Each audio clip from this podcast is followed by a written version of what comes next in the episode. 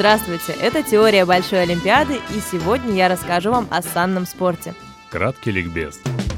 Это зимний олимпийский вид спорта, в котором участники соревнуются в скоростном спуске на санях по специальным трассам. Фактически скелетон, но спортсмены спускаются по желобу вперед ногами. Спорт знакомый нам с детства, ведь мало кто спускался с горы на санках головой вперед или в специальных машинах. Трассы здесь те же, что и в бобслее, за исключением стартового поля. Спортсмены разгоняются не бегом, а сразу сидя в санях, руками отталкиваясь от специальных поручней и льда.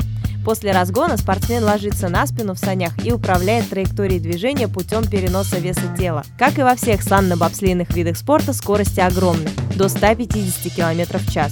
Санный спорт – единственная дисциплина, где время учитывается до тысячных секунды. Настолько велика конкуренция в этом виде спорта. Соревнования на играх в Сочи пройдут с 8 по 13 февраля в Центре санного спорта «Санки».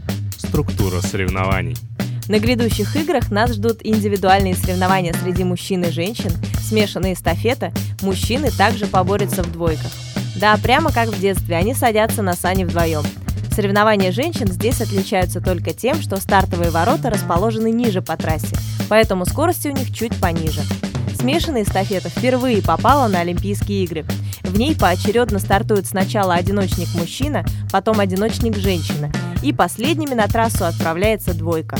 Естественно, спортсмен не врезается в партнера по команде при передаче эстафет. Участники проходят трассу по очереди, каждый стартуя с отдельных ворот. Чтобы передать эстафету, финиширующий спортсмен должен ударить по специальному гонгу, расположенному в конце этапа. С его ударом начинается отсчет времени следующего этапа. Мировые лидеры. Среди мужчин-одиночников два явных фаворита.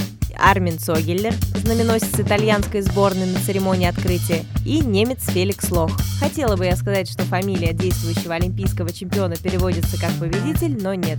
С немецкого это отверстие. Эти двое настолько титулованы, что медали у них хватит на то, чтобы раздать всем участникам соревнований. Только три олимпийских золота на двоих чего стоит. Но вот кому точно подачек от именитых соперников не нужно, так это Альберту Демченко.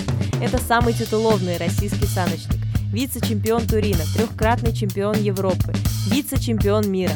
Для него это будет уже четвертая Олимпиада, и на ней он способен побороться за медаль. А вот среди женщин властвуют немки. Пьедесталы почти всех чемпионатов остаются именно за ними. Но и троица почти всегда одна и та же. Это Татьяна Хюфнер, Анки Вишневский и Наталья Гайзенберг попытаются нарушить немецкую гегемонию канадка Алекс Гофф и россиянка Татьяна Иванова. В двойках лучшие на данный момент немцы Тобиас Вендель и Тобиас Арлет. В эстафете последние 13 лет неизменно первенствуют немцы. И если в Сочи их ждет поражение, это станет громкой сенсацией. Сотворить ее по силам только сборной Канады, Латвии и России. Наши олимпийцы. Лидерами нашей сборной являются упомянутые выше Альберт Демченко и Татьяна Иванова – они здоровы и готовы отдать все силы ради победы. Еще от мужчин выступят Александр Перетягин и Семен Павличенко. В двухместных санях поедут пары Владислав Южаков, Владимир Махнутин, Андрей Богданов, Андрей Медведев. От женщин страну представят Екатерина Батурина и Александра Родионова.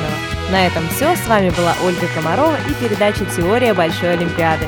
Слушайте нас в группе ВКонтакте и в эфире Радио ПФМ. Смотрите Олимпиаду со знанием дела.